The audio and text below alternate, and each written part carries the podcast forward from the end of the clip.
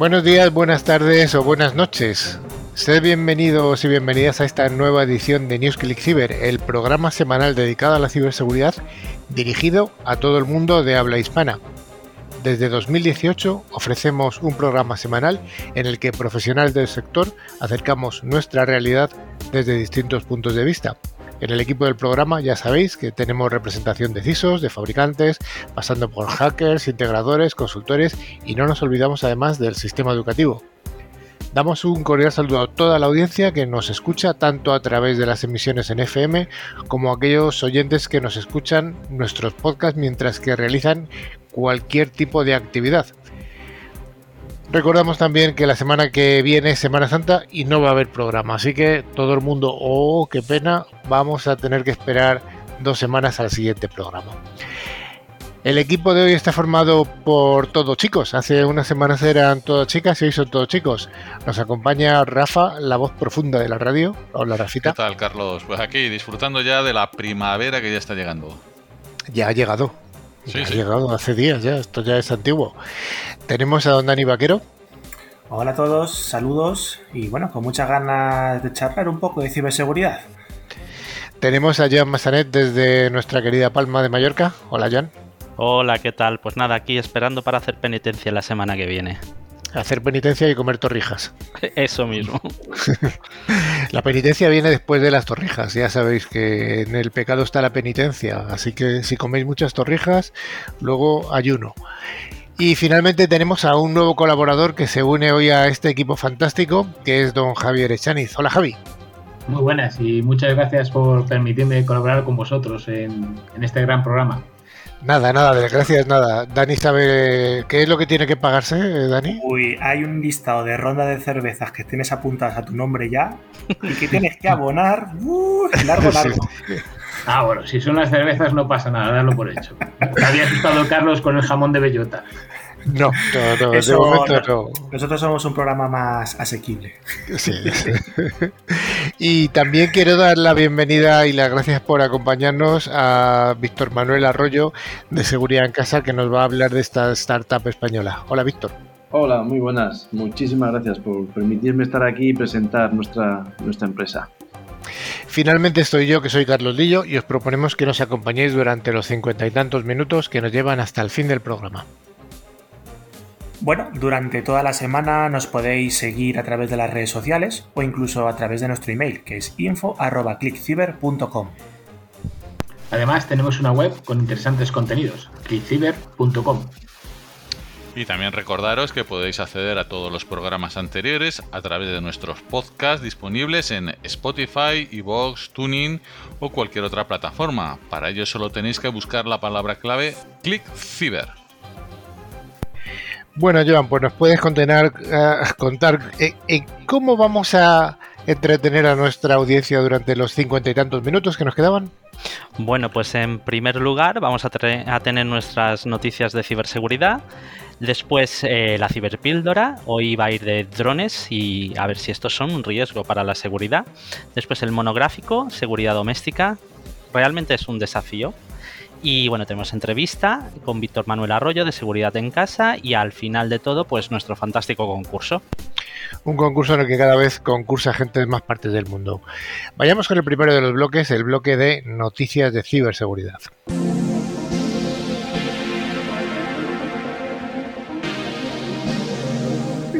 Como cada semana, Netscope, solución líder en protección de entornos cloud, nos trae las noticias más jugosas.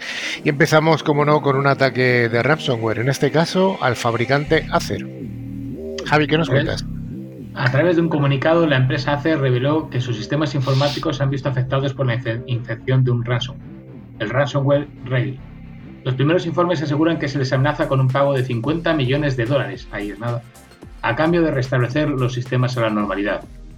Como prueba de este ataque, los ciberdelincuentes compartieron algunas capturas de pantalla de los sistemas comprometidos en su plataforma alojada en la Dark Web. Las imágenes publicadas incluyen hojas de cálculo, saldos bancarios y evidencia de comunicación interna. Bueno, en su mensaje la compañía menciona que están abordando el incidente, además de implementar medidas para prevenir ataques posteriores, indicando, estamos monitoreando nuestros sistemas de TI en busca de cualquier nuevo indicio de conducta anómala. La mejora de nuestros mecanismos de seguridad es continua y queremos asegurarle a nuestros clientes y empleados que este problema no pondrá en riesgo su información sensible. Si al poco tiempo de que Acer confirmara esta infección, una investigadora de la empresa Legmag IT reveló pues, que este ataque ha sido llevado a cabo eh, a través de una variante del famoso ransomware Revil, como ha dicho Javi. Además, también se filtró en su momento la nota de rescate que recibió Acer, confirmando pues, esta información. De todas formas, fuentes cercanas a la compañía han mencionado que las negociaciones entre los delincuentes y ACER pues, llevan ya cierto tiempo, desde más o menos a mediados de marzo, y aunque desde un inicio los negociadores se mostraron sorprendidos por la demanda tan alta cantidad, ¿no? 50 millones de dólares, bueno, pues ahí siguen intentando hacer pues, una recuperación de sus sistemas sin tener que llegar a pagar pues, este, este rescate. Además, los atacantes pues, habían ofrecido un 20% de descuento si el pago se realizaba antes del miércoles pasado, algo que a todos los efectos parece no haber ocurrido. Bueno, además la plataforma de, ciberseguridad e inteligencia Advanced Intel detectó que un grupo operador de Red Devil eh, recientemente estuvo desplegando múltiples ataques contra algunos servidores de Microsoft Exchange. Según han comentado, algunos grupos afiliados a, a Revil han estado explotando estos fallos eh, para infectar implementaciones de Microsoft. Hace un par de días que se confirmó que los actores de amenazas que operan el ransomware Cry emplearon la falla Proxylogon para infectar los sistemas afectados. Si los operadores de Revil explotaran las vulnerabilidades recientes de Microsoft Exchange para robar datos o cifrar dispositivos, sería la primera vez que una de las operaciones de ransomware utiliza este vector de ataque. Y la siguiente noticia nos habla de que se dan a conocer exploits para las vulnerabilidades críticas de F5 para Big IP y Big IQ. Dani, ¿qué es esto? Sí, pues se ha detectado que después de unos 10 días más o menos que la empresa F5, F5 Networks, lanzara sus parches para actualizar y corregir una vulnerabilidad crítica en estos dos productos, BigIP y BigIQ, pues se ha detectado que se han empezado a escanear de forma masiva a través de Internet, eh, apuntando ese tipo de dispositivos de red que están expuestos para intentar ver cuáles no tenían estos parches de seguridad y poder vulnerarlos. La noticia de esta explotación, de, estos, exploits, de esta vulnerabilidad tan crítica, pues ha sido inmediatamente eh, puesta en conocimiento de todos tras incluso publicarse una POC, una prueba de concepto, y además revelarse por los códigos de cómo llevarla a cabo. La explotación, pues en principio parece haberse logrado hace bastante tiempo mediante pues ingeniería inversa, eh, utilizando pues un parche del software Java en BigIP. Estos fallos que estamos comentando afectan a las versiones 11.6 y 12, que son las más recientes de BigIP, a través de una ejecución de código remoto, crítico obviamente, y que afecta también a las versiones 6 y 7 de BigIQ. Sí, por dar algún detalle de la vulnerabilidad, eh, recordemos que la puntuación es eh, CVS 9,8. Destaca por el hecho de que se trata de una vulnerabilidad de ejecución remota de comandos no autenticada, el RC completo que afecta a, la interfaz REST de eControl, lo que permite a un atacante ejecutar comandos arbitrarios del sistema, crear, eliminar archivos y deshabilitar servicios sin la necesidad de cualquier autenticación. Si bien F5 dijo que no estaba al tanto de ninguna explotación pública de estos problemas el 10 de marzo, los investigadores del grupo NCC dijeron que, que ahora han encontrado evidencias de explotación de cadena completa de las vulnerabilidades de F5 a raíz de múltiples intentos de explotación contra su infraestructura Honeypot. Además, el equipo de inteligencia de amenazas de la Unidad 42 de Palo Alto Networks dijo que encontró intentos de explotar el la falla CVE 2021-22986 para instalar una variante del botnet Mirai, pero no está claro si estos ataques tuvieron éxito o no, lo veremos en tiempos futuros. Dada la popularidad de BigIP y BigIQ, en las redes corporativas y gubernamentales no debería sorprender que esta sea la segunda vez en un año que los dispositivos F5 se han convertido en un objetivo lucrativo para la explotación. Bueno, y en julio pasado la compañía abordó una falla crítica similar, luego de la cual fue abusada por grupos de atacantes informáticos patrocinados por el Estado iraní y chino, como no, solo faltan nuestros amigos los rusos aquí, lo que llevó a la Agencia de Seguridad de Infraestructura e- y Ciberseguridad de los Estados Unidos, CISA, a emitir una alerta advirtiendo sobre una amplia actividad de escaneo para la presencia de esta vulnerabilidad en todos los departamentos y agencias federales. La conclusión es que afectan a todos los clientes e instancias de BigIP y BigIQ.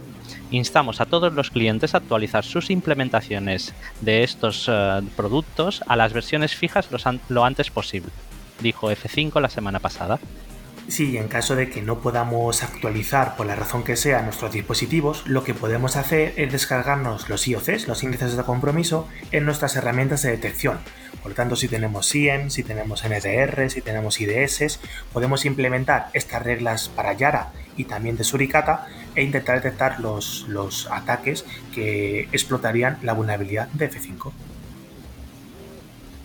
Muy buena recomendación, Dani.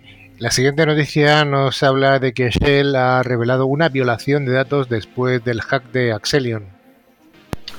Pues efectivamente, Carlos, el gigante de energía Shell ha revelado una violación de datos después de que los atacantes comprometieran el sistema de intercambio seguro de archivos de la compañía impulsado por el File Transfer Appliance, FTA, de Acelio.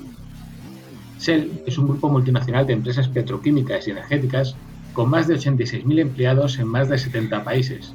También es la quinta compañía más grande según sus resultados de ingresos de 2020 y su clasificación global de Fortune 500.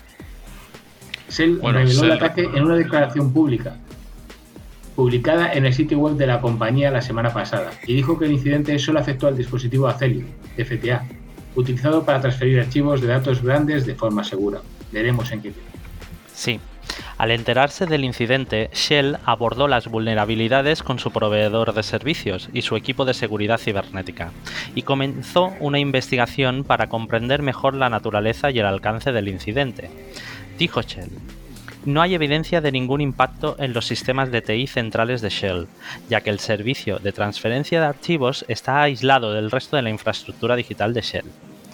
También se puso en contacto con las autoridades y reguladores de datos pertinentes, después de descubrir que los atacantes obtuvieron acceso a los archivos transferidos utilizando el dispositivo Acelion FTA comprometido.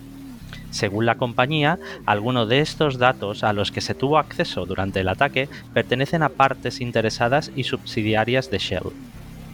Sí, aunque la identidad de estos atacantes pues, no ha sido reveladas, obviamente por parte de Shell, ha habido una declaración conjunta entre Acelion y Mandiant eh, el mes pasado, que bueno, pues ha intentado arrojar algo de más luz sobre estos ataques, vinculándolo con el grupo FIN-11. Este grupo de bueno, ciberdelincuentes pues eh, intentan utilizar las vulnerabilidades del Zero Dat y una shell web para bueno, pues comprometer hasta 100 empresas que utilizaban este dispositivo de transferencia de archivos de Acelion y claro, robarles los archivos confidenciales. La banda de Ransomware Club también ha estado utilizando una vulnerabilidad Zero Day de Acelion, FTA, revelada a mediados de diciembre de 2020 para comprometer y robar datos de varias empresas. Sí, al parecer Acelion pues, ha indicado que unos 300 clientes utilizaron este software de FTA heredado desde hace más de 20 años, aunque solamente 100 de ellos parecen ser eh, comprometidos por, por, esta banda que utilizaba el Ransomware Clock o el grupo de ataque FIN-11. Eh, bueno, confirmados, confirmados parece ser que hay solamente 25 víctima, víctimas que dicen haber sufrido un importante robo de datos. Entonces, bueno, la agencia Blipping Computer ha informado sobre pues, las infracciones que, que, afectan a múltiples organizaciones después de estos ataques que se han dado a conocer de Acelion FTA, incluido firmas de ciberseguridad como Qualys, el, el supermarket este Kroger, la reserva del Banco de Nueva Zelanda, Uh, empresas de seguridad australianas, de bueno, pues de distinto ámbito financiero, incluso también pues la oficina de, del auditor de Washington, el SAO. Los miembros de Five Eyes, bueno, pues también emitieron un aviso de seguridad conjunto el mes pasado sobre ciertos ataques que estaban en curso e intentos de extorsión dirigidos a estas organizaciones que utilizaban la versión de Acelion File Transfer Appliance que no estaba parcheada. Hoy las noticias van tecnológicas, ¿eh? Bueno, explotan vulnerabilidades Zero Day en Android y también en Chrome. Sí, eh, en estos meses se ha descubierto varias vulnerabilidades en Google Chrome, la más grave de las cuales se podría permitir la ejecución de código arbitrario. Dependiendo de los privilegios asociados con la aplicación, un atacante podría ver, cambiar o eliminar datos. Google ha publicado recientemente una nueva versión de Chrome, la 89.0. muchos números, porque ya sabéis que Google tiene esa, esa revisión, o sea, esa manera de versionar sus, sus programas, que incluye parches para cinco vulnerabilidades de severidad alta. En la publicación de marzo, Google advierte que la vulnerabilidad con CV 2021 21 193 está siendo explotada activamente y que existe una POC vídeo de la vulnerabilidad corregida en enero y por la cual Google pagó 5.000 eh, dólares en premios. Por eso se pide a los usuarios actualizar con la mayor brevedad posible. Google ha revelado que se está explotando una vulnerabilidad a la parcheada que afecta a los dispositivos Android que usan conjuntos de chips Qualcomm para lanzar ataques dirigidos. Identificada con una puntuación de 8.4, la falla se refiere a un problema de validación de entrada incorrecta en el componente de gráficos de Qualcomm, que podría explotarse cuando una aplicación diseñada por un atacante solicita acceso a una gran parte de memoria del dispositivo. Fue descubierto e informado a Qualcomm por el equipo de seguridad de Android de Google el 20 de julio de 2020, ya hace unos meses, después de lo cual se solucionó en enero de 2021. De todas formas, tampoco nos tenemos que alertar si incluso no hemos actualizado nuestros dispositivos, porque para tener acceso a esta vulnerabilidad y poder explotarla, ese vector de acceso es local, es decir, que se requiere un acceso local al dispositivo. Alguien tendría que tener acceso al dispositivo móvil. Eh, por eso, bueno, pues no es tan sencillo poder desencadenar ese ataque y llevarlo a cabo. En cualquier caso, pues eh, la recomendación obviamente es instalar siempre que se pueda estas actualizaciones de seguridad que de forma más o menos automática mensualmente nos aparecen eh, y hacerlo lo antes posible cuando estén disponibles para evitar que nuestros dispositivos Android pues, sean explotados. Pues la quinta noticia nos habla de que RCM Plugins de WordPress afecta a más de 7 millones de sitios web. Ya sabéis que WordPress es una de esas aplicaciones que suelen utilizar para construir eh, webs. Pues sí, se han descubierto nuevas vulnerabilidades en varios eh, plugins de WordPress que de ser explotados permitirían al atacante ejecutar eh, código aleatorio y hacerse con el control de los sitios web afectados. Sí, los fallos se encontraron en Elementor y WordPress Supercaché, siendo el primero utilizado por más de 7 millones de páginas. En el caso de Elementor, el bug se trata de una serie de vulnerabilidades XSS Cross-Site Scripting con un CVSS equivalente a 6.4, el cual tiene lugar cuando un script malicioso se inyecta directamente en la aplicación vulnerable. Debido a la falta de validación de los tags HTML en el lado del servidor, un atacante puede explotar los fallos para añadir código JavaScript ejecutable en alguna publicación del sitio o en una página mediante una petición personalizada. Efectivamente, de hecho, si queréis tener el detalle del comunicado técnico de WordFence es muy sencillo. Como las entradas que crean los colaboradores en WordPress son normalmente revisadas por editores o administradores antes de publicarse, esos posibles JavaScript que estén añadidos en esas entradas serían ejecutados en el navegador de la persona que lo revisa. De esa forma, pues eh, ese JavaScript, por ejemplo, si fuera malicioso, podría capturar la sesión autenticada que encima tendría privilegios muy altos, porque es una persona que está haciendo una revisión. Y luego esos privilegios podrían usarse para poder crear un usuario administrador secundario, para ejecutar una puerta trasera y permitir un acceso remoto, en fin, para hacer pues cualquier maldad. Debido a que los elementos HTML, pues como el encabezado, las columnas, etc., son vulnerables a este tipo de vulnerabilidad, pues permitía que cualquier usuario que tuviera acceso al editor de Elementor podría intentar añadir ese código JavaScript ejecutable. Sin embargo, de nuevo, tampoco es todo tan malo como pinta la situación. Debido a este tipo de ataque, los efectos se pueden contrarrestar simplemente validando los datos que introducimos. De forma que, pues utilizando, por ejemplo, etiquetas en HTML como, como si fueran inputs para que no puedan abusar de las funcionalidades o los propios flyers de la aplicación. Bueno, y ahora por lo que hace referencia a WordPress Supercaché, eh, esta vulnerabilidad encontrada permitía al usuario malicioso subir y ejecutar el código eh, malicioso con la intención, al igual que en el caso de Elementor, de tomar el control sobre el sitio web. WordPress Supercache es actualmente utilizado por más de 2 millones de sitios. Tanto la unidad en Elementor como la encontrada en WP Supercache fueron solventadas en el lanzamiento de la versión 3.1.4 el 23 de febrero en el primer caso y con el lanzamiento de la versión 1.7.2 en el segundo. Por ello, si todavía hay usuarios con versiones anteriores a la misma, recomendamos actualizar los plugins lo antes posible, a fin de no verse afectado por estas vulnerabilidades. Bueno, vamos con un error crítico de Cisco Jaber. Javi. Pues, efectivamente, Cisco lanzó el pasado miércoles actualizaciones de software para abordar múltiples vulnerabilidades que afectaban a sus clientes de mensajería Jabber en Windows, Mac, Android e iOS. La explotación exitosa de las fallas podrían permitir que un atacante ejecutase programas arbitrarios en los sistemas operativos subyacentes con privilegios elevados, acceda a información sensible e intercepte el tráfico de red protegido o cause una condición de denegación de servicio, de OS, ¿vale? Que es lo que nos ha comentado Cisco. Sí, los problemas se refieren a un total de cinco vulnerabilidades de seguridad, tres de las cuales fueron informadas a la empresa por Watchcom, junto con otras dos descubiertos durante las pruebas de seguridad internas.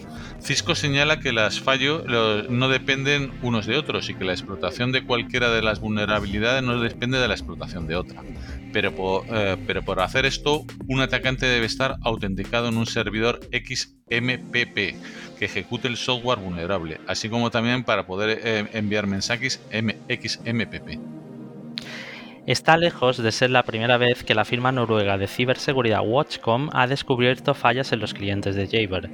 En septiembre de 2020, Cisco resolvió cuatro fallas de su aplicación de Windows que podrían permitir que un atacante remoto autenticado ejecute código arbitrario. Pero después de que tres de las cuatro vulnerabilidades no fueron suficientemente mitigadas, la compañía terminó lanzando la segunda ronda de parches en diciembre. Sí, y todos sabemos que ya aprovechando que el Pisuerga pasa por alguna ciudad eh, y esta solución para Jabber, pues Cisco ha publicado otros 37 avisos que detallan pues ciertas actualizaciones de seguridad para solventar pues bueno, problemas de gravedad media y alta para distintos también productos de Cisco. Así que pues ya sabemos, a actualizar. Y cómo no, decíais antes que solo hablábamos de los iraníes y tenemos que hablar del SEPE, el ataque al SEPE y nuestros amigos rusos. ¿eh? que parece ser que se está, por fin se está aclarando que el ataque que se ha sufrido en el SEPE, en el Servicio Público de Empleo, ha tenido origen en un ciberataque contra el Estado español de parte del Estado ruso. Al menos eso dicen eh, algunas, algunas indicaciones y noticias. ¿Y por qué han atacado los rusos a España? Bueno, pues parece ser que hay que volver a a la entrevista que tuvo hace unos, unas semanas el, alto comisionado de la Unión Europea para, Asuntos Exteriores, Josep Borrell, que viajó a Rusia y tuvo algún desencuentro con las autoridades rusas. Y además hay otro asunto que sí que es más militar, y es que España ha enviado varias fragatas al Mar Negro eh, dentro del marco de la OTAN y eso parece ser que a los, a los rusos no les gusta mucho que les estén tocando las narices en sus, en sus aguas que ellos consideran prácticamente territoriales. Pues no sé, esto me parece más que interesante, aunque yo creo que lo sabemos todos, que la ciberguerra se está ejecutando todos los días y a todas horas entre varios estados. Pero bueno, es lo que hay. Ya hemos dado la noticia de los rusos, que si no, no nos quedábamos a gusto.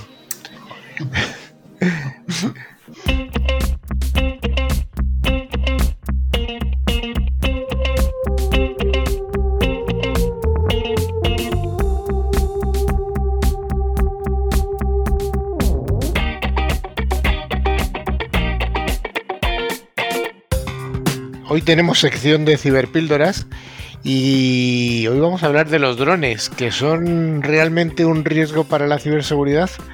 Pues nos hacemos eco de una publicación realizada por XM Technologies, que es una empresa española especializada en servicios de ciberseguridad, protección industrial e IoT, quienes están analizando la situación que estamos viviendo.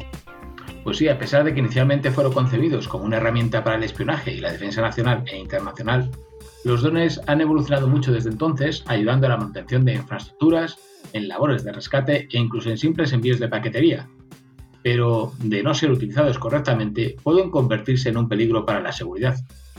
A pesar de que los drones son una herramienta muy útil en diferentes ámbitos, la inexperiencia de algunos usuarios y su mala utilización ya han generado problemas en lugares como aeropuertos. Sí, la empresa STEM Technologies ha identificado los principales riesgos que se derivan del uso de drones y cómo poder utilizarlos con seguridad. Bueno, pues están los riesgos intencionados. Los riesgos intencionados asociados a los drones están principalmente relacionados con sus usos de defensa y espionaje, para lo que son una herramienta perfecta tanto por su tamaño como por sus capacidades de desplazamiento. En este sentido, los drones pueden llegar a suponer un gran riesgo en caso de ser usados para realizar algún tipo de ataque, si las barreras de seguridad no son lo suficientemente potentes, ya que, por ejemplo, tienen mayor facilidad para acceder a eventos multitudinarios.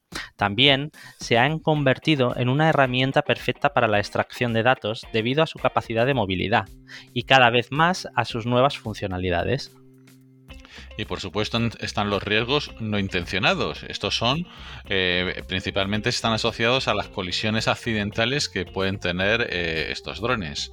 Muchas veces las, eh, las, colisiones involuntarias se producen por fallos, pues puede ser por el software, puede ser por el hardware del dron, pero también tenemos que tener en cuenta el pilotaje fallido, ese piloto que baja demasiado y se estrella contra nuestra ventana, o cualquier tipo de colisiones que pueden hacer eh, peligrar pues todas las estructuras terrestres eh, que te caigan en cualquier sitio, incluso a personas. Todavía no se ha quedado encima de nadie, creo, pero bueno, pues a ver qué pasa.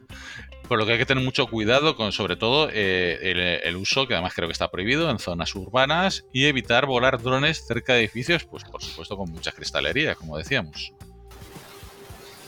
Y además, si los estamos volando los drones en zonas abiertas, pues en primer lugar, obviamente, hay que intentar evitar utilizar zonas aéreas concurridas, porque además de que pueda haber otras aeronaves, pues por ejemplo, cuando estamos utilizando estos drones en una misión eh, humanitaria o de ayuda ante una catástrofe, pues pueden también interferir en el correcto pilotaje de otras aeronaves que, sean, que estén cercanas o incluso interferir, ¿no?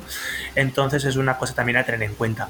O simplemente, pues como cualquier otro aeronave, como estábamos hablando, pueden interferir pues con el uso de la, ese espacio aéreo compartido, pues por ejemplo, con, con la presencia de aves. Por lo tanto, también hay que intentar pues para no interferir en su vuelo o en la operación en general, pues utilizarlo tanto alejados de aeropuertos como pues en espacios abiertos por si vemos pues algún pájaro y no nos choquemos, claro. Bueno, y además yo creo que dentro de los usos intencionados que son fraudulentos, no, estamos no se ha hablado del espionaje eh, de la intimidad de las personas, que seguro que hay gente que lo, que lo puede hacer también, o sea que... Sí, eh, la, versión primigenia era eso de la ventana indiscreta, que era de Hitchcock, la película, ¿puede ser? Claro, sí. claro. era el dron de hace, de hace 50 años. Sí. Bueno, más bien era una Nikon, pero bueno, sí. También. Bueno, pues hasta aquí esta ciberpíldora sobre la utilización de los drones y la ciberseguridad.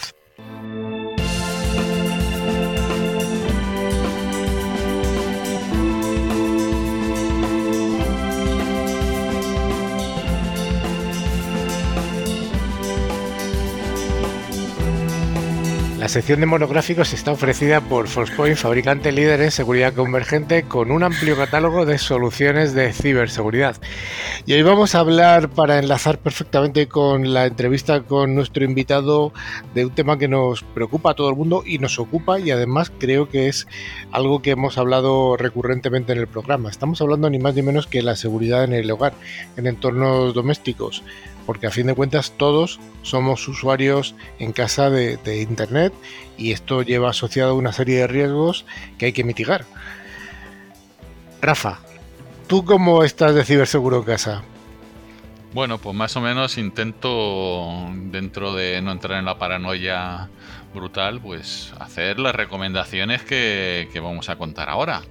Eh, una muy básica, los sistemas operativos y aplicaciones de, todos los ordenadores de, la, de casa, pues oye, tener los actualizados. Mira qué cosa más tonta. Pues así es como se evitan muchas entradas. Eso del hacker viendo la contraseña, eso es para las películas. El resto son configuraciones o actualizaciones que no se han realizado. Entonces, eso es la primera cosa. Además, Rafa, ten en cuenta que hay muchos, hay muchos dispositivos electrónicos que también pueden ser actualizados. Por ejemplo, las televisiones, ¿quién no tiene una Smart TV conectada de alguna manera a Internet? O incluso si tienes pues, una pulsera inteligente, todo el IoT que podemos tener en nuestra casa, como los altavoces, por ejemplo. Sí, y Rafa, además no lo has comentado, pero la mejor actualización es desinstalar Windows y ponerse Linux. Eso para empezar. O sea, vamos a empezar por esa eso. no me dejan decirlo aquí. Carlos no me deja. No, bromas aparte. No, yo, yo soy de los ciberparanoicos. Yo en casa tengo dos cortafuegos puestos. O sea, no me basta con uno que tengo dos. Uno para dispositivos IoT, porque como comentaba Dani, es muy importante asegurarlos. Y otro para, para las cosas de navegación y para, para, digamos, bloquear un poco los niños. Porque eso es otra, que no, no, no contamos a veces con el control parental. Muy importante en casa. Ya, pero las medidas que estás tomando tú son extremas y no son para el general de la población. Yo creo no. que las, las, recomendaciones que estaba dando Dani sí que iban más y Rafa iban más en la línea de lo que todos podemos hacer, que es tener actualizados los sistemas operativos, la actualización de aplicaciones de esos dispositivos que tenemos por casa. Existe la palabra ciberparanoico, ¿no? Sí, existe. existe, existe. Vale. No, a ver, aparte de esto es porque nosotros porque tenemos el conocimiento técnico para hacerlo, pero la gente de a pie, la gente que no tiene el conocimiento, es verdad que las recomendaciones tanto de Rafa como de, Dani son muy válidas y muy al día. Oye, ya casi nadie utiliza sistemas operativos piratas, o al menos muy minoritarios. ¿Qué podemos decir de, de, los sistemas operativos piratas? Cuando alguien te regala o compra un PC, digamos, de estos que va sin sistema operativo, porque es más barato, y alguien te pasa una copia pirata, ¿eso es recomendable o no es recomendable, Dani? Bueno, pues al final todo lo que no es oficialmente pues eh, correcto, digámoslo así, no va a tener ni un soporte, ni una actualización, ni mucho menos pues cualquier tipo de solución ante un problema. Entonces, cuando tenemos un software, por ejemplo, un sistema operativo puede ser pirata, bueno, puede ser simplemente pirata en el sentido de que no hemos pagado la licencia, pero también puede tener otro software ahí agregado del que no tenemos constancia y que nos puede estar exfiltrando los datos.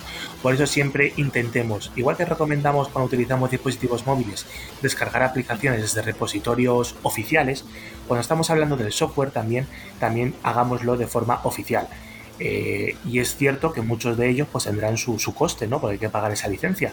Pero bueno, es como comprar un libro, ¿no? No le vas a pagar ese coste pues al, creador de, del contenido, en este caso del software, pues ya no solamente es por tener ese software, sino porque si tenemos un problema podemos contactar con, con su soporte para que nos ayude, nos van a ofrecer actualizaciones y vamos a estar al fin y al cabo mucho más seguros que teniendo algo, bueno, que no sabemos muy bien ni cómo ha llegado ni cómo funciona, ¿no? Vamos al punto número 2, que yo creo que es algo que, bueno, eh, entra dentro del concurso que realizamos eh, en cada programa, que es la utilización de los antivirus. ¿Qué características debería tener un buen antivirus?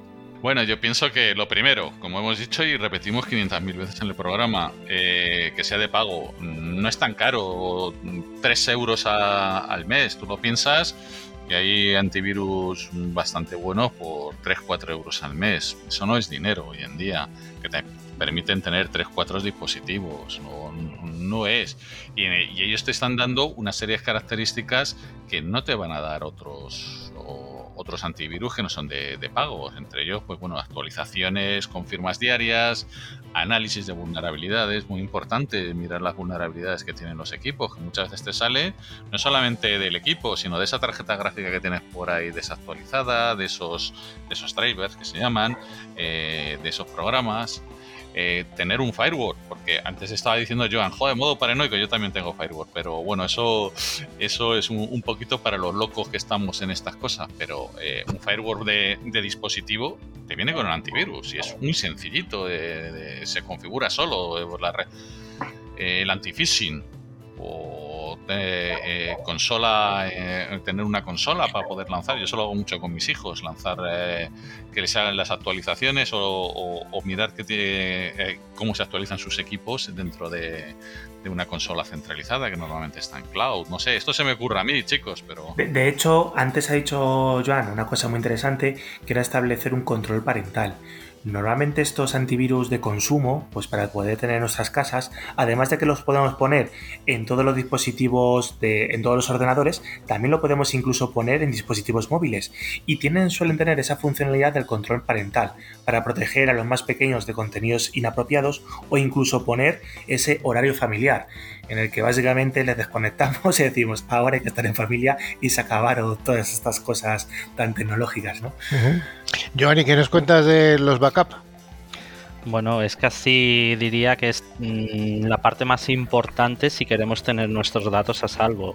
Es decir, eh, el backup eh, lo que nos permite es en el caso de que tengamos algún tipo de malware que pueda, por ejemplo, como lo que ha pasado con la noticia que hemos dado de Acer, de, de, cifrar nuestros datos o cualquier otro tipo de, malware que pueda hacer daño a los datos que tenemos en casa, pues sí que es cierto que tener un buen backup con un buen software de copias y sobre todo eh, para mí es tener un, cold backup, un backup en frío. ¿Eso que quiere decir? Que esté completamente desconectado de cualquier otro dispositivo que tengamos en casa o en nuestra red. ¿Para qué? Para así evitar que si el, ransomware o el malware que tenemos eh, alojado en nuestro ordenador hace algún tipo de movimiento lateral eh, y se desplaza e intenta cifrar esos, esos archivos, no va a ser capaz de hacerlo porque ahí tendremos... Eh, eh, nuestro dispositivo sin conexión que tendrá los datos que, no serán accesibles por nadie más que nosotros mismos. Pues yo, si me permites, voy a hacer un apunte. Yo hace poco, una empresa eh, de unos conocidos eh, sufrió un ataque de ransomware en una empresa chiquitita dedicada al diseño gráfico y precisamente lo que no tenían era ni un backup, una copia en frío, como tú bien indicas, ni el antivirus. Yo, mi recomendación es que ambas cosas a día de hoy son imprescindibles de hecho, dentro del antivirus, eh, a mí me gustan más los, los EDR que tienen una función heurística para detectar eh, ransomwares o, al menos intentar detectar alguno de ellos. Y luego el backup lo veo imprescindible. El, el daño que a nivel personal nos pueden hacer perdiendo las fotos de los niños que todos tenemos en el ordenador y que luego no podemos recuperar, eso no tiene valor. No tiene precio, efectivamente, hay que, hay que solucionarlo. Oye, Dani, ¿qué me cuentas de las contraseñas y, y sobre todo cómo guardar las contraseñas? Claro, fijaros que, por ejemplo, queremos utilizar ese backup que comentaba Javi o Joan, pues probablemente tengamos que autenticarnos. Y además tiene ese backup en 18.000 servicios que estamos utilizando. Entonces, una buena práctica pues será no utilizar la misma contraseña en todos los sistemas, para que en caso de que sea comprometida, pues no nos afecte a todos nuestros servicios. Pero claro, recordar todas esas contraseñas distintas, complejas, largas, etcétera, es muy difícil. Pues tener un repositorio de contraseñas con algún proveedor, sea el que sea, tenemos soluciones gratuitas, soluciones de pago, soluciones multiplataforma, es muy útil. De esa forma, solamente vamos a tener que recordar el acceso, esa contraseña maestra para acceder a esa herramienta. Y ahí vamos a tener ubicadas el resto de contraseñas para acceder a los distintos servicios. Es una manera muy interesante para tenerlo centralizado, almacenado y además de forma segura, que, que es lo que estamos intentando siempre tener, ¿no? Sí, Dani, si me dejas hacer una puntualización sobre esto, el otro día salió una publicación del NIST que ahora las recomendaciones parece ser que han cambiado con el tema de las contraseñas, de tener muchas contraseñas. Lo que sí que eh, recomiendan es tener una contraseña fuerte y sobre todo un, segundo factor de autenticación. Eh, eso es eh, la, última recomendación que, he podido ver por parte del NIST. Incluso dicen que es mucho más seguro que, tener varias contraseñas, porque al final acabamos repitiendo muchas veces patrones y ese es el problema que, tenemos en las contraseñas. Y, y el gestor, y en este caso sí que es una ventaja, nos ayuda a que puedes hacer un random, contraseñas random, es decir, contraseñas totalmente aleatorias que nos puedan ayudar de alguna manera a proteger las cuentas. Pero sí, el NIST publicó esto y me pareció curioso que, el estudio dijera eso. Y, y, al final también podemos aplicar estas reglas del 321 del backup, también es aplicable al tema de las contraseñas porque la mitad, casi prácticamente todos los servicios, para poder resetar esa contraseña, tenemos asociado, por ejemplo, un email. Es decir, que podemos establecer una contraseña muy robusta en ese email y utilizarla solamente ahí. Y en cambio, pues otra serie de servicios que nos importan un poco menos, que no tienen información personal, que son, bueno, sin más, pues podemos tener pues una contraseña más laxa, incluso repetitiva, ¿no? Que digamos está en ese nivel 3, que podemos incluso compartir. Otro tipo de servicios, a lo mejor tener una contraseña algo más robusta, del nivel 2, y luego tenemos ese nivel 1 de contraseña mucho más eh, compleja y difícil, por ejemplo, para el email, que va a ser nuestra herramienta de recuperación. De esa forma nos podemos proteger pues un poco también de esta problemática. Y obviamente, siempre que podamos, ese multifactor que comenta Joan, fundamental. Sí, que muchos gestores de contraseña te permiten la huella digital. Entonces ya para ver este gestor, para entrar no solamente te tienen que, coger y, robarte la contraseña, sino también el dedo, el teléfono, el dedo, el sitio. Ya vas y, no es complicado, no, no estamos hablando, joder, yo lo uso y es súper sencillito.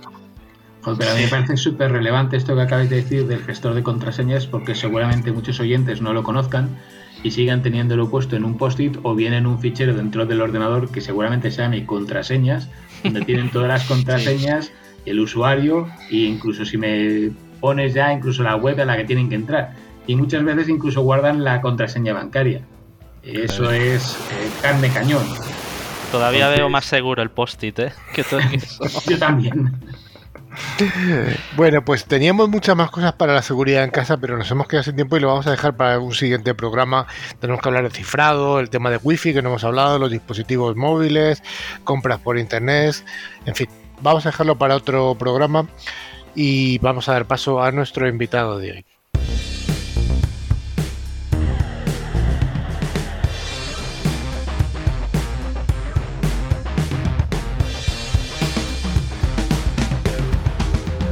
Como decíamos al principio, hoy teníamos el placer de contar con Víctor Manuel Arroyo, que viene de una startup española llamada Seguridad en Casa. Hola Víctor. Muy buenas. Seguridad en casa, esto encaja perfectamente con lo que hemos estado hablando. ¿Qué es la iniciativa de seguridad en casa que tú lideras? Pues es una solución que, bueno, después de lo que habéis presentado, me ha encantado y, y casi que voy a ponerle el nombre de Paranoico en casa. Porque la verdad es que eh, lo que presento es un, es un, es un conjunto de, de, de, servicios muy en referencia a lo que habéis, lo que habéis comentado. ¿no? Lo que intenta esta startup al final es llevar a los hogares y a las micropymes una solución pues al alcance de nuestros bolsillos, ¿no? Y que, y que al final pues eh, engloba las, las, dos vertientes, la parte de seguridad estática o técnica a través de, un, de, un, dispositivo de seguridad perimetral y, y, luego la parte de seguridad dinámica no humana ¿no? que al final nos, permite llegar al usuario final y, y, darle ese tipo de píldoras que, que habéis estado comentando, ¿no? ofreciendo servicios que, bueno, que al final, pues, eh, en base a los datos que, que aprende este dispositivo del uso que estamos haciendo de, las tecnologías que tenemos en casa o en la, o la y de los accesos a Internet, pues podemos aportar una serie de eh, píldoras o consejos, ¿no? Y en base a, pues, a aumentar esa seguridad, pero no una seguridad estática de le doy lo mismo que le doy al vecino, sino en base un poco a lo que, a, pues, desde la configuración de red o desde los dispositivos que utilices hasta la información externa en base a, todas estas recomendaciones ¿no? y, vulnerabilidades que hay de los, de los software, de los, de, los eh, dispositivos, etcétera, etcétera. Eh, oye, eh, Víctor, ¿la seguridad de un hogar se parece a la seguridad de una micropyme? Se parece, vamos a ver, o sea, nos sorprendería muchas veces, o sea, de una micropyme al final estamos hablando de, unos tamaños, eh, una micropyme se considera pues por debajo de los nueve, empleados, ¿no? Pues nueve empleados en, una oficina, pues los desde la gestión, o sea, la red propiamente de esta, de esta micropyme es, un, es un, es un router eh, al que están conectados eh, pues 6, 7, 9, 10 ordenadores, ¿no? Pues qué diferencia hay entre nuestra casa ¿no? y, y, esa, y esa micropyme. Pues básicamente no en la tecnología ni en la red, sino en el uso que se hace ¿no? de la misma. Al final, pues yo como micropyme, pues posiblemente tenga una relación con clientes, proveedores, eh, pero hago uso del mail para, para eh, comunicarme con ellos, eh, accedo a Internet para recabar información y hago uso de servicios, pero con otros fines diferentes a nuestra casa, pero al final la inseguridad propiamente dicha que corremos en, en, en esa micropyme y en nuestra casa es similar. Seguramente el riesgo es mayor. Si, podemos, si hacemos un scoring de riesgos, pues está claro que seguramente la probabilidad de ataque sea mayor en esa micro pyme que, que, en, nuestra casa, porque posiblemente pues haya el interés económico eh, más sobre, sobre, el interés que puedan tener sobre los, datos que tenemos en casa. ¿no? Oye, eh, mm, ¿cómo gestionáis, mejor dicho, cómo gestáis una startup como esta, que está dirigida al gran público? Pues surge, eh, todo esto surge a partir de, una formación, de un proceso de formación que recibimos de, Ciber y, bueno, pues una serie de, colegas, compañeros, eh, profesores, eh, bueno, todos de, este, de este mundillo, pues nos sentamos a, a poner delante, ¿no? O sea, las herramientas que nos estaba ofreciendo esta formación y las necesidades que teníamos cada uno en nuestro ámbito de, trabajo o, de casa, ¿no? Y al final, eh, bueno, pues el, denominador común de, todos fue, sí, o sea, en mi empresa tenemos un cojo sistema y un, cojo departamento de inglés, de, IT, que, que proporciona una uh, seguridad entre comillas, pero sin embargo yo en mi casa no, pues eso, lo que lo que hemos comentado, ¿no? Pues bueno, yo soy paranoico y tengo firewalls y tengo y actualizo, sí, actualizo tal, y, pero ¿qué tenemos? Mm, pues prácticamente poco o nada, ¿no? Es decir, tenemos la mayoría de las casas eh, las puertas abiertas y las ventanas de par en par. Entonces, bueno, no todas, porque las, que, las personas que escuchan nuestro programa están ya más ojo a visor. ¿Cuál es vuestra propuesta al mercado? Nuestra propuesta es integrar una serie de soluciones. Al final, eh, lo que nosotros, nuestra experiencia era que, que, bueno, pues al final que teníamos que tener instaladas miles de cosas en nuestro PC, ¿vale? Y hacer seguimiento de esas soluciones, de esos servicios, para realmente sentirnos seguros. Entonces, lo que nuestra propuesta de valor fue, vamos a integrar todas esas soluciones, ¿vale? De manera que lo podamos eh, poner no eh, instalarlo en, dispositivo por dispositivo, sino que, nos pueda proteger a todos los dispositivos que estemos conectados a través de, de, ese, de, esa solución y que podamos salir internet desde nuestra casa, desde nuestra pyme o fuera de la misma. Es decir, es una solución que te permite llevártela, pues si te vas al hotel y te conectas al hotel, si te vas a tu lugar de vacaciones, si te vas a tu casa, si estás en tu oficina, es un dispositivo que te lo puedes llevar contigo y, y conectarte a una red wifi de forma segura. ¿no? Has hablado de dispositivos, ¿de qué estamos hablando? Estamos hablando de un, de un mini PC donde eh, me ha gustado la frase que habéis dicho, ¿no? Linux, abandonar, abandonar Windows y vamos a Linux basado en Linux y, en el cual hemos integrado pues eh, un portfolio de, soluciones de ciberseguridad. La, es un dispositivo con una flexibilidad bastante buena en el sentido que nos permite trabajar con, con, con Ethernet, con Wi-Fi, con con, bueno, una serie de, interfaces y, y, protocolos para, para incluir pues ahí en el, en el mismo dispositivo eh, red Wi-Fi, red Ethernet y, dispositivos IoT y cualquier otro dispositivo que podamos tener en casa. Hemos buscado al final, el objetivo era buscar un dispositivo lo máximo eh, flexible, o sea, con la máxima flexibilidad en ese sentido. Es decir, no, no orientarnos, o sea, dar, porque al final una micro pyme y, un hogar, pues no tiene un bolsillo para tener 10 dispositivos o tener el cojo dispositivo, ¿no? Entonces, bueno, que tenga la flexibilidad de que te lo puedas llevar a cualquier otro sitio. Es decir, que te lo puedas llevar a, tu eh, hogar de vacaciones. O si te vas unos días de vacaciones o te vas por trabajo a un hotel, te lo puedas, te lo puedas llevar. O te conectas, eh, bueno, pues eh, trabajas también en la calle y hoy te paras en un cibercafé o en una red wifi pública abierta y, te quieres conectar de forma segura etcétera, etcétera, ¿no? Entonces hemos buscado un dispositivo que nos, que, a nuestro cliente le pueda aportar esa, esa serie Oye, ¿cómo se pone, ya para ir acabando, cómo se pone en contacto un interesado, una persona interesada en vuestro producto? Pues a través de nuestra, de nuestra página web en www.seguridadencasa.com seguridadencasa.com. Ahí van a tener toda la información para estar más ciberprotegidos en su casa, también para micropymes y también has comentado que para gente que viaja. Muchas gracias y mucho éxito, Víctor. Muchísimas gracias a vosotros por esta oportunidad que me habéis dado.